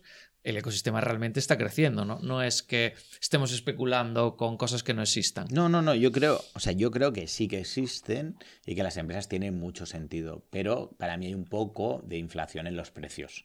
Ese es mi punto de vista. O sea, quiero decir, no es como en el año 2000 Que nos levantamos dinero con un PowerPoint y facturamos cero durante dos años, ¿no? Y que la gente levantó mucho dinero allí. No, no. Quiero decir que oye, con las empresas, las empresas se montan y ganan pasta. Lo que pasa es que yo, desde mi punto de vista, creo, bueno, ganan pasta no, facturan, eh, que las empresas, para muchas de las emprendedores es más fácil levantar dinero que ganar dinero. Es mucho más fácil ahora mismo levantarte una ronda, desde mi punto de vista, ¿eh? de un millón de euros que conseguir un margen bueno y, captar clientes y tal. Este es desde mi punto de vista, no, no es así siempre. Entonces yo creo que, que es, que está claro que esto ha llegado para quedarse, pero que está un poco inflacionado y que, bueno, pues es como cuando el mercado de la inmobiliaria, desde mi punto de vista, en el año 2007, pues claro que los assets, el asset existe, otra cosa es que esté 30% sobrevalorado el precio, ¿no? Pero eso es una hipótesis, insisto, ¿eh? una hipótesis porque a lo mejor si los fondos que están invirtiendo 20 millones de euros, que decir, a valoraciones de 50 millones, pues venden sus compañías por 200 millones, yo creo que va a ser bien, ¿no? Sus assumptions son correctas. Eh, si están con ventas inferiores a 50 millones de euros, las assumptions son malas y esos fondos perderán dinero, pero no lo veremos hasta aquí 10 años. Y luego, ¿por qué hay esta inflación? Porque los tipos de interés están muy bajos y porque está entrando mucho dinero en los venture capital. Yo confío que mis compañías se vendan por 20 o 40 millones de euros. Si me equivoco y se venden por 200, pues será genial. ¿Vale? O sea, pero eh, es un poco mi, estrategia, que no quiere decir que me salga bien y me ha salido bien muchas veces por estar en el sitio adecuado, en el momento adecuado y esto es totalmente aleatorio. Claro, pero eso te lleva a que también con la competencia que se está generando ahora entre inversores, fondos de inversión, que ahora estamos viendo que todos los fondos están empezando a esforzarse en hacer marketing, en tener visibilidad, en generar una marca, cosa que hace tan solo tres años o cuatro no ocurría. Eh, hay como peleas y cada vez eh, los, fondos pequeños o los business angel tenéis que entrar antes en los proyectos, ¿no? No, yo, yo lo que pasa es que ellos tienen una tipología de proyecto que yo no quiero entrar. O sea, yo no quiero compañías que requieran. O sea, para un invers, para un business angel, entrar en una compañía que va a requerir 20 millones de euros es una. Vamos, yo, habrá gente que le molará codearse y decir en su LinkedIn o en su Twitter que ha invertido con no sé qué VC. Pero los VCs no son amigos de los business angels. Nos ponen cláusulas que son para putearnos. No para putearnos, pero que no son amigos nuestros. Que, mm. que, vamos, que yo estoy harto de pelearme con los fondos. O sea que, bueno, pelearme no, de negociarlo que el derecho preferente de liquidez, vamos, que eso es para mí de como business angel, pues no me gusta. Entonces, yo tener, joder, a mí a, los hechos me remito. Yo, yo prefiero estar en compañías donde yo puedo controlar, entre comillas, con el emprendedor qué está pasando. O sea, decidir sobre mi dinero lo que quiero hacer, no sobre unos tíos que son unos colgados que juegan dinero de otro. A ver, con todo el cariño por mucha gente de la industria que los aprecio mucho y yo soy uno de ellos, ¿eh? pero yo estoy en otra liga, estoy en, otra tipología de compañías. Y yo como Business Angel busco compañías muy eficientes en capital, que a lo mejor sí que acaban necesitando 5 millones, no sé, pero no estoy buscando mega rondas. Y cuando hay mega rondas, yo vendo. Porque como un día me dijo Luis Martín Caviedes, ¿no? en, en un ring, la gente estás en un ring de boxeo y hay tres gorilas de vez en cuando se meten entre ellos, ¿vale? de vez en cuando dices, hostia, mira aquel, ¡pum! y, además van los tres ahí. además van los tres a por ti. Lo normal es que te pase un poco como va bien Glamorum, ¿no? Que en Beatbox, que un día recibes una carta y dices, oye, que ya no tienes acciones. Ah, vale, gracias. ¿No? Pues es un poco mi experiencia ahí o mi experiencia con otras operaciones. Esto está basado en mi experiencia empírica en operaciones con VCs. Hay otros que sí, que se mantienen, pero se mantienen o te respetan cuando te pones firme y serio. Pero si no, vamos, esto es un fiesteo. Pero bueno, esa es mi opinión y que respeto a todo el mundo, ¿eh? O sea que no. No, y de hecho, bueno, no vas a decir nombres, pero hay otros casos por ahí que gente que está buscando eso. Es decir, oye, empresas más pequeñas que generen una serie de, beneficios, que generen tal, y luego ya, si a partir de ahí se vende es otra cosa, pero, pero que eso, que no necesariamente intentar vender algo por 300 millones y, Yo creo que hay mercado para mucha gente y que yo estoy en, la, en lo que tú dices. Estoy en otro tipo de compañías, pues diferentes y no, no. Pero sí que hay una sensación de competición ahora mismo, de quitarse deals unos a otros. Ese es un poco mi feeling, ¿eh? De, Pero bueno, no sé, ya veremos. Y, los emprendedores que también estamos muy perdidos en ese sentido, también por este, esta parte de la fiesta, nos, nos, atraen mucho los focos de, de, estos, de estos VCs y demás, demasiado fácil, más fácil de lo que debería. Somos un poco ahí las mosquitas que van ahí a salud. Bueno, a ver, yo, yo, mi opinión es que, ya te digo, yo cuando, después de la experiencia de Magister, que la explica aquí, es, yo controlo mi barco. O sea, tío, el barco o el, autobús lo conduzco yo y el que quiera se sube lo conduzco yo. Entonces, los, los emprendedores eh, muchas veces nos pasa que cuando un tío te pone 10 millones, te deja conducir, pero te dice por aquí, por allí. y como no gires cuando toca o no cambies de marcha cuando toca, te hace bajarte el autobús y dice, oye, mira, que te salgas porque ya si acaso lo llevo yo. O sea, no te ponen 10 millones porque es un tío muy listo y muy guapo. Te lo ponen porque dice, bueno, de momento lo haces bien, chaval, pero ya veremos. Entonces yo soy de, otra tipología, me gusta llevar mi empresa y hacerlo yo. ¿Qué les pasa a la mayoría de los emprendedores? Que no le dan importancia a las cláusulas que se están, que se están firmando. Y el VC hace, el VC a los inversores hacemos siempre, o sea, hacemos constantemente operaciones. Entonces sabemos que desde el VC, sí que es verdad que los emprendedores se cogen a los abogados. Y los abogados pues que obviamente es una estándar. Dice, no, que esto es estándar de la industria. Digo, pero ¿qué estándar, colega? A ti te están diciendo que es estándar. Pero cuando una empresa es buena, buena, buena de verdad, te quitan esa puta cláusula, colega. O sea, que no es estándar, que no te la metan, que no pasa nada. Entonces, la inesper porque seguramente el emprendedor, la primera vez que hace un deal, pues va mucho más perdido. Porque tu tercer deal, pues te dice, mira, yo quiero este pacto, y si no, pues no hay. Y es un poco lo que les pasa a los emprendedores con un cierto éxito, que no te... No, Vamos, mm, las negociaciones con un VC no tienen nada que ver un tío que ha montado, o sea, Vicente Arias con los VCs que un chaval que está emprendiendo de nuevo, con todo el respeto, ¿no? Yo creo que nos vendemos demasiado el alma al diablo. Yo lo hice en Emagister, ¿eh? O sea, te piensas, ¿no? que me pasó a mí en Emagister? que me deje el dinero, luego haré lo que me dé la gana.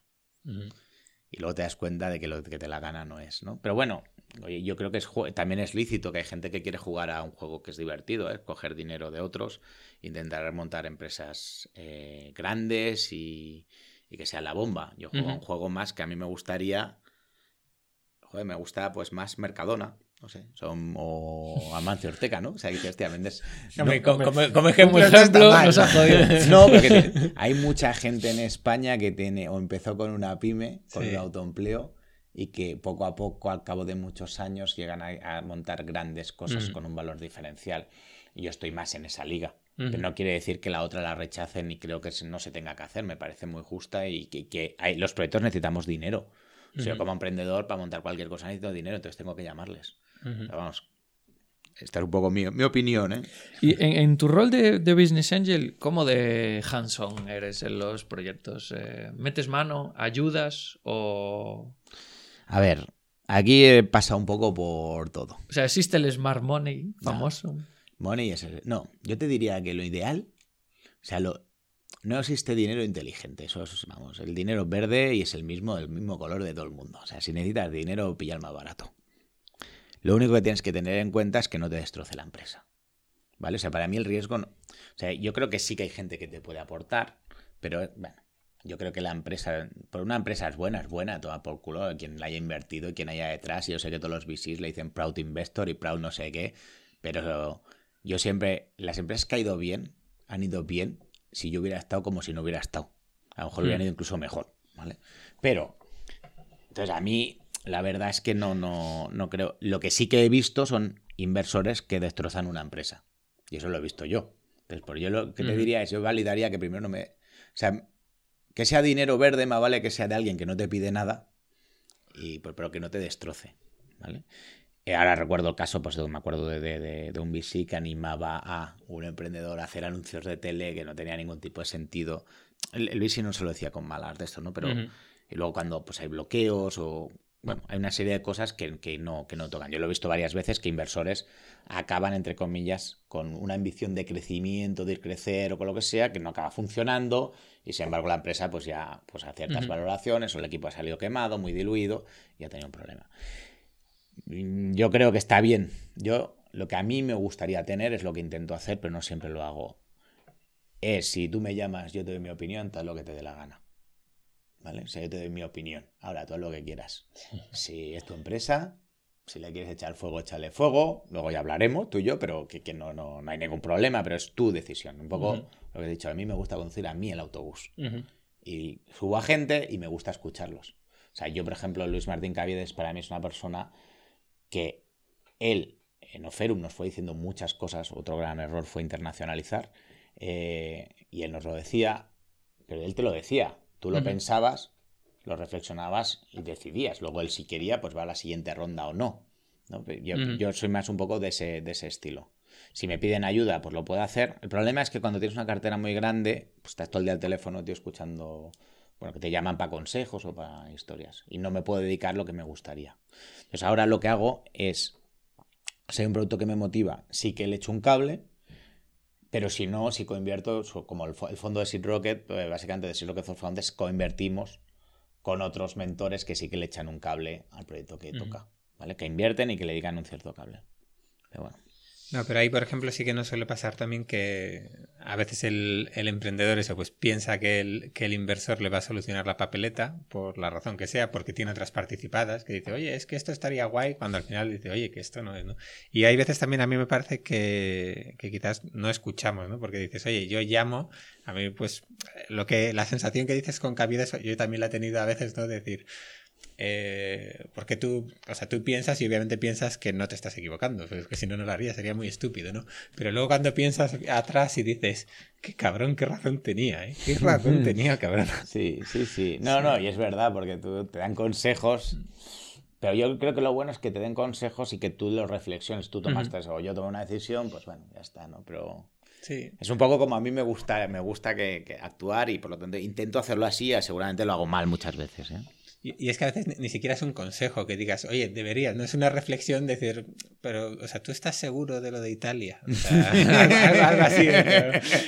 algo que te deja así como diciendo, sí, sí, sí, sí, sí, sí, Bueno, a lo mejor en Italia. Sí, yo, yo, la verdad es que en Oferum tuve un consejo que para mí era excepcional. Eh, y, y, un poco a mí me gustaba el consejo, o sea, el consejo de administración de, de Oferum porque me hacían reflexionar, ¿vale? Que todo, digamos, el consejo está formado por, sobre todo por empresarios, ¿vale? Que, que, se jugaban su dinero. Y yo creo que es una forma de ver el mundo diferente cuando tienes un... Insisto, respeto mucho la figura del VC y de montar empresas muy grandes y que cambien el ecosistema y, grandes multinacionales. Pero en mi caso, pues estoy en otra línea. Pero tener empresarios que se juegan su dinero en las inversiones, las reflexiones que tenían, a mí me ayudaban mucho. ¿No? A, por ejemplo, no intentar entrar en el mundo, en la fiesta de aquel momento de las cuponeras. Decirle, Jesús, tranquilo, ya pasará, nosotros a lo nuestro. Porque muchas veces el emprendedor la cabra tira al monte, ¿sabes? Que dices, si hay que abrir China o hay que abrir, vamos, lo que haga falta, ¿sabes?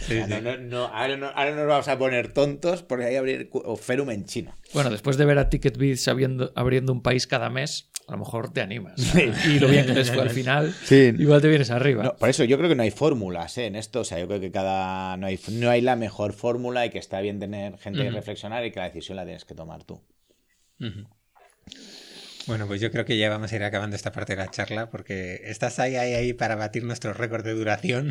perdonadme. porque me habría historias para un par de programas. Sí, no, no, eso sí, eso sí. Eso... Que, me enrollo un poco, pero perdonadme. No, el, tema además es que eso, vamos ampliando que realmente vamos a tener que hacer los programas en, por capítulos. ya, no un capítulo cada semana, sino cada invitado. Tener... al principio de la temporada la gente utilizaba el podcast para salir a correr, ahora están haciendo ultramaratones.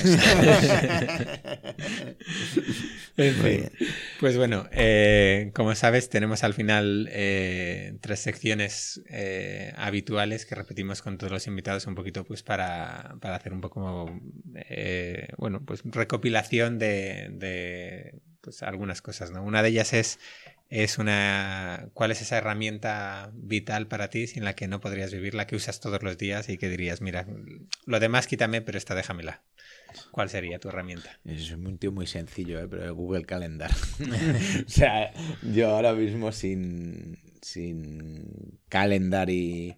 Vamos, es que la verdad es que como básicamente ahora estoy muy dedicado con el, todo el tema de inversiones, pues eh, constantemente estoy hablando con gente y, soy un desastre. Bueno, no quiero saber los minutos de teléfono que gastas tú. El otro día que estaba de vacaciones en un sitio remoto, Casia, mi mujer me contó 35 llamadas. pero es que la isla era un poco aburrida.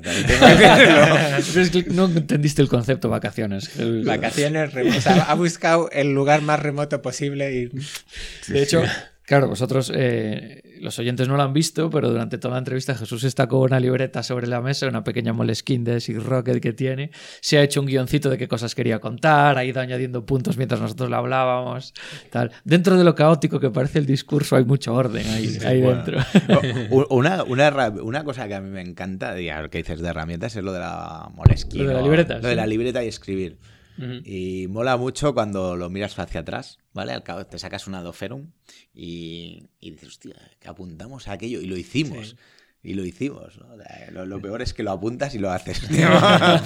que- Yo, yo lo hago menos, pero además sí que hacía que las guardaba. Y eso, hay veces que dices como también, pues mira qué naif era aquí. sí, sí, sí. Hombre, es como si te vuelves a ver ahora el business plan ese de 70 páginas de hace 6 años. O sea, que tengo- te ríes. Lo tengo guardado y me hace mucha ilusión. De, de hecho, íbamos a llamarle Laudem al Magister.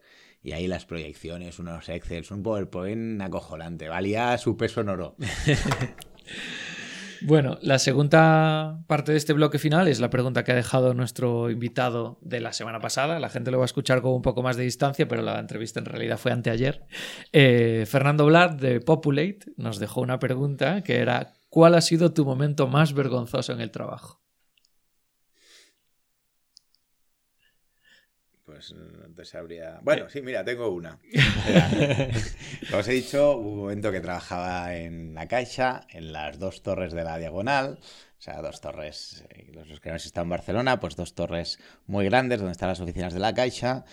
Y yo soy un tío, pues que no, no, no bueno, me madrugaba mucho pa- para evitar el tráfico de Sabadell a Barcelona y solo tenía, tenía dos pares de, de, de zapatos de la misma marca, pero de colores diferentes.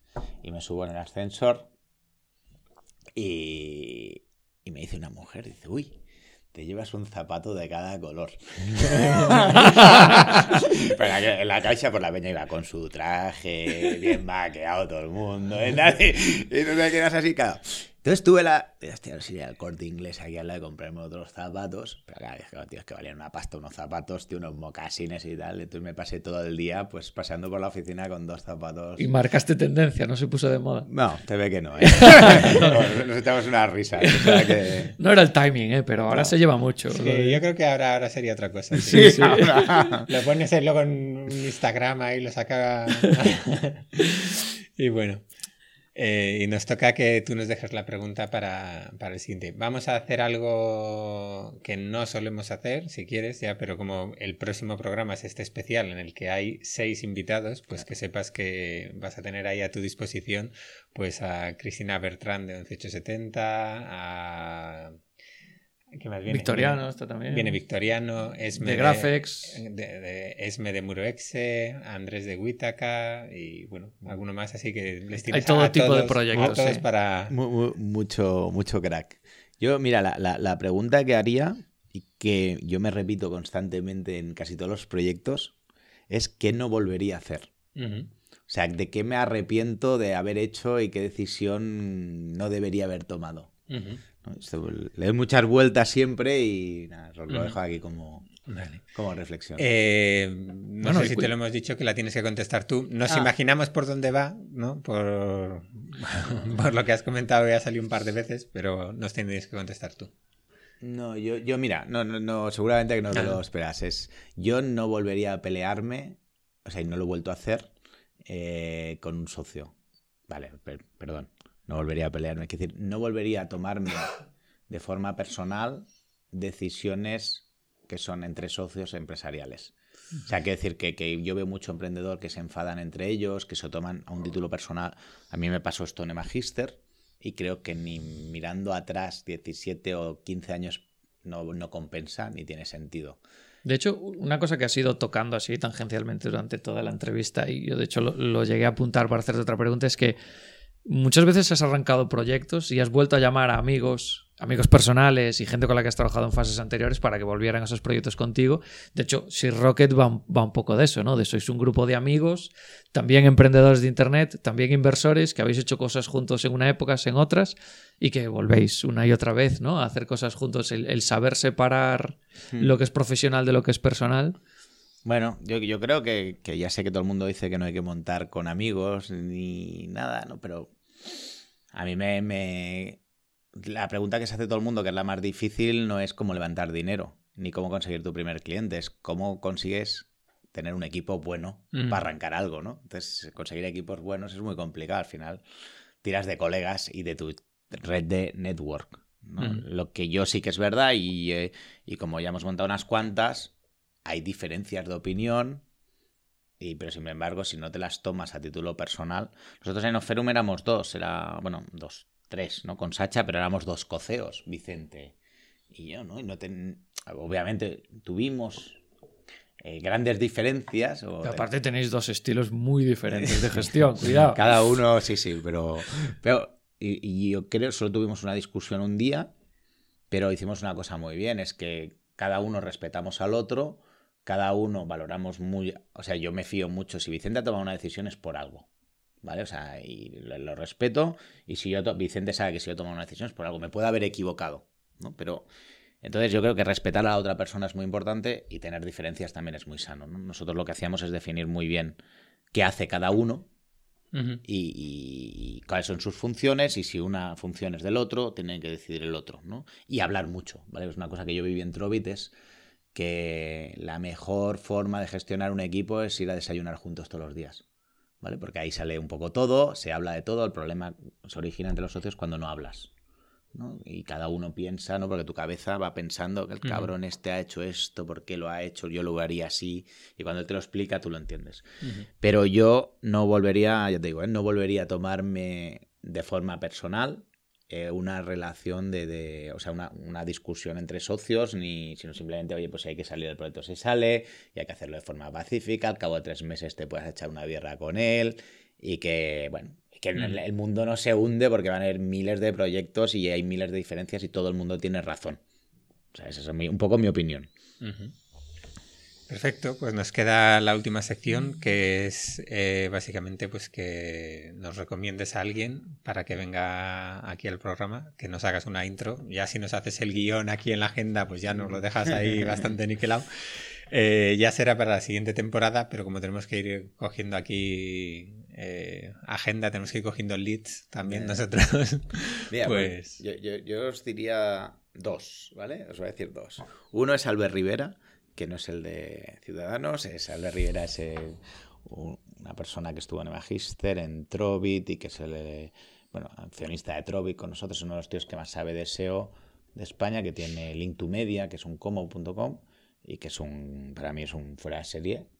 Bueno, él y todo su equipo ¿eh? que tiene con Ferran, pero vamos, yo creo que su, su experiencia de, de- de haber vivido, la experiencia también de- del SEO, ¿no? De, de- de cómo va cambiando por los, los diferentes, es un tío muy, muy crack. Aparte, está más orientado a montar negocios y, y generar cash flows.